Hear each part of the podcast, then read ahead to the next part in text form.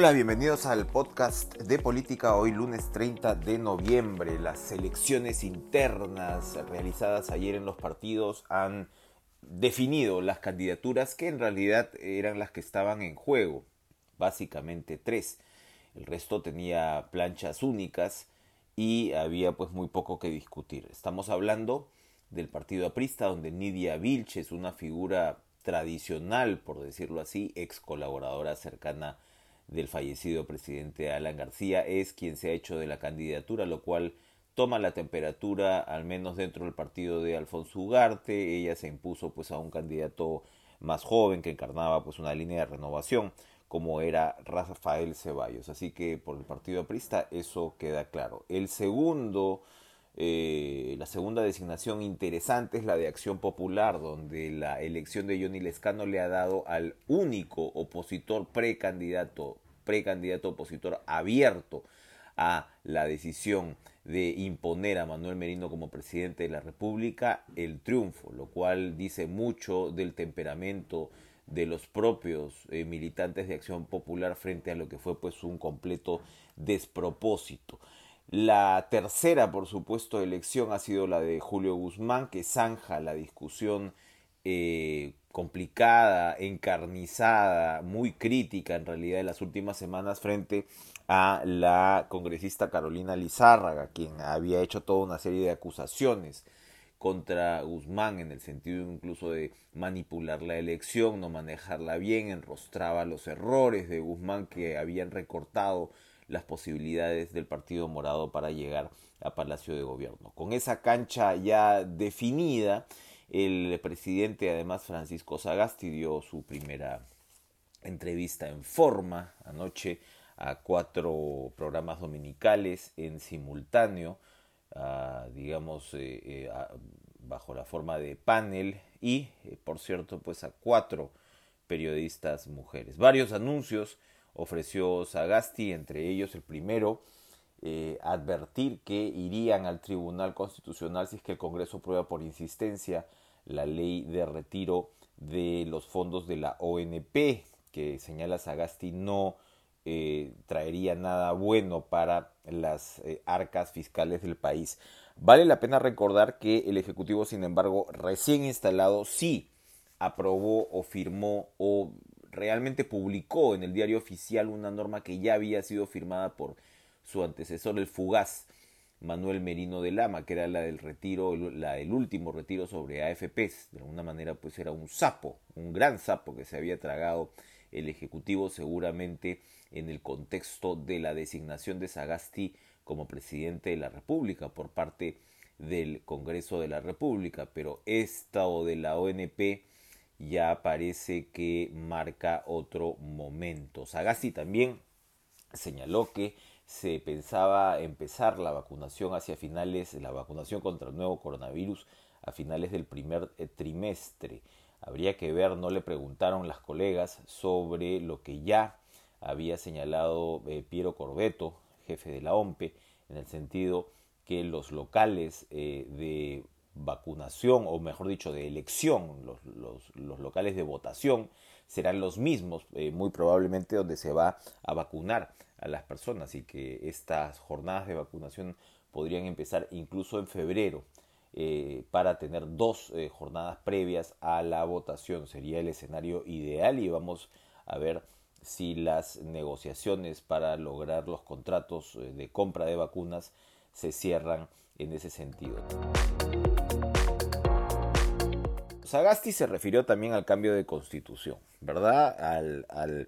a la falta de legitimidad del actual gobierno para promover una reforma constitucional, pero dijo lo que sí se puede hacer es sentar las bases, recoger información y que esto se canalice por vías del acuerdo nacional.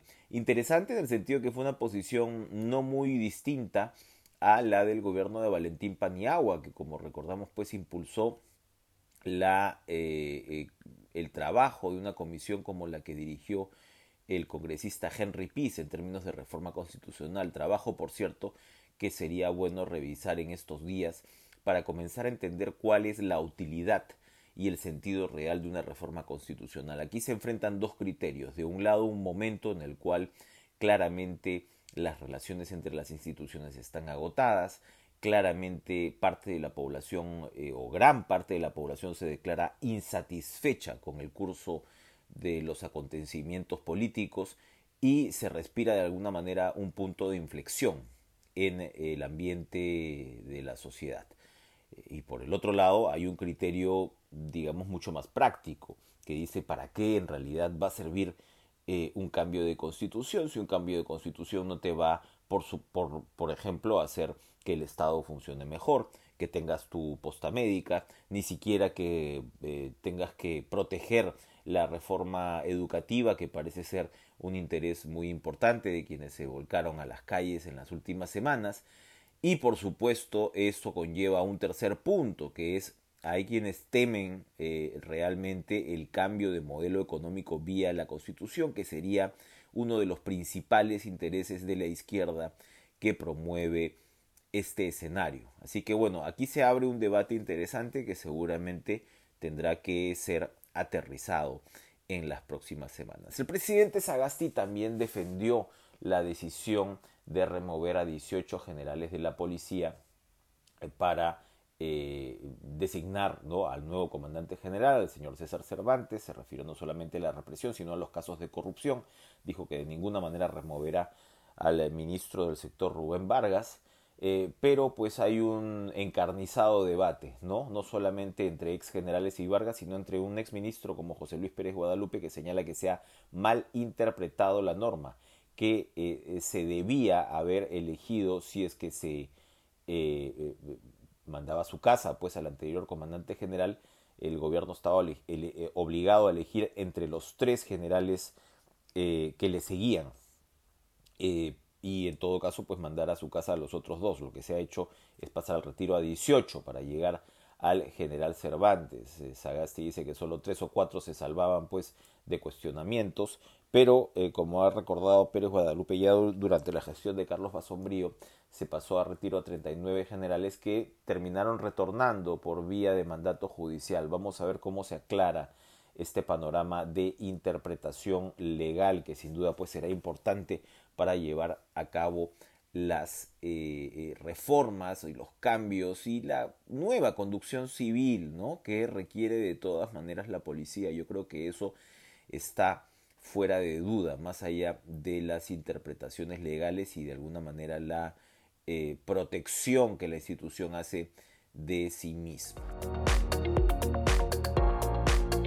Y bueno, se calienta y se sigue calentando el enfrentamiento entre eh, los fiscales del equipo Lavajato y parte de la prensa. ¿Qué pasa aquí? El fiscal Germán Juárez ha señalado que todos se irán si es que Rafael Vela, el coordinador del equipo, termina saliendo. Eh, pero bueno, la situación tiene muchas aristas. En realidad es el diario La República, sobre todo, el que ha insistido ahora mismo con el despropósito de los fiscales o la mala decisión de los fiscales o la responsabilidad de los fiscales al momento de haber filtrado la información que comprometía al eh, presidente Martín Vizcarra y que sin duda facilitó la vacancia. Hablamos de los famosos chats que emitió Panorama, donde se ve, ¿no? donde se recogen conversaciones entre Vizcarra con su exministro José Hernández, que de alguna manera confirmarían o irían, mejor dicho, más que confirmar, eh, cimentando la información relacionada con probables coimas pagadas por dos constructoras. Entonces hay, hay, hay dos puntos en realidad. Uno es las acusaciones, ¿no? según las cuales Juárez habría pedido información eh, relacionada directamente con Vizcarra, ¿no? para poder influir en un proceso eventual de vacancia. Y la otra, probablemente la más seria, es eh, el, hecho de haber filtrado justo en la víspera de la votación ¿no? de esta segunda moción de vacancia. Como decían las abuelitas, pues no hay que hacernos de los calzones en bobos. Eh, esto es eh, una metodología que la Fiscalía ha utilizado antes con, digamos, beneplácito de buena parte de la prensa y la sociedad. Repito, cualquier periodista busca eh, publicar información eh, al respecto de este tipo. Pero lo cierto es que esto ya se había convertido en una metodología muy clara para influir en las decisiones judiciales con respecto a los demás expresidentes cuando se hablaba de detenciones preventivas. Se soltaba la información en la prensa, se creaba rápidamente un ambiente eh, favorable a una detención preliminar o sobre todo preventiva y se lograba el cometido. Esto ya había sido parte de un modus operandi en el sentido de una suerte de metodología que tres o cuatro años todavía no tiene denuncias penales en contra. Recordemos, esto tuvo que ver con Pedro Pablo Kuczynski, con el suicidio de Alan García, con toda la situación de Ollantumal y demás, y los demás personajes políticos. Entonces, eh, como digo, repito, hacernos del calzón con bobos a estas alturas, pues tampoco es muy serio. Evidentemente lo que marca sí una diferencia es que estamos hablando de un proceso de vacancia actual. No estamos hablando de enviar a la cárcel a un expresidente, sino de vacar a uno que estaba en ejercicio en medio de una pandemia. Sencillamente los fiscales lo que hicieron fue eh, seguir desarrollando el método que alguna utilidad les había traído antes. Vamos a ver cómo se desarrolla eh, esta discusión también, pero eh, es obvio que no se va a quedar ahí, pero que repito, sigue una línea que había sido claramente marcada en el pasado. Gracias por escuchar, nos vemos mañana. Adiós.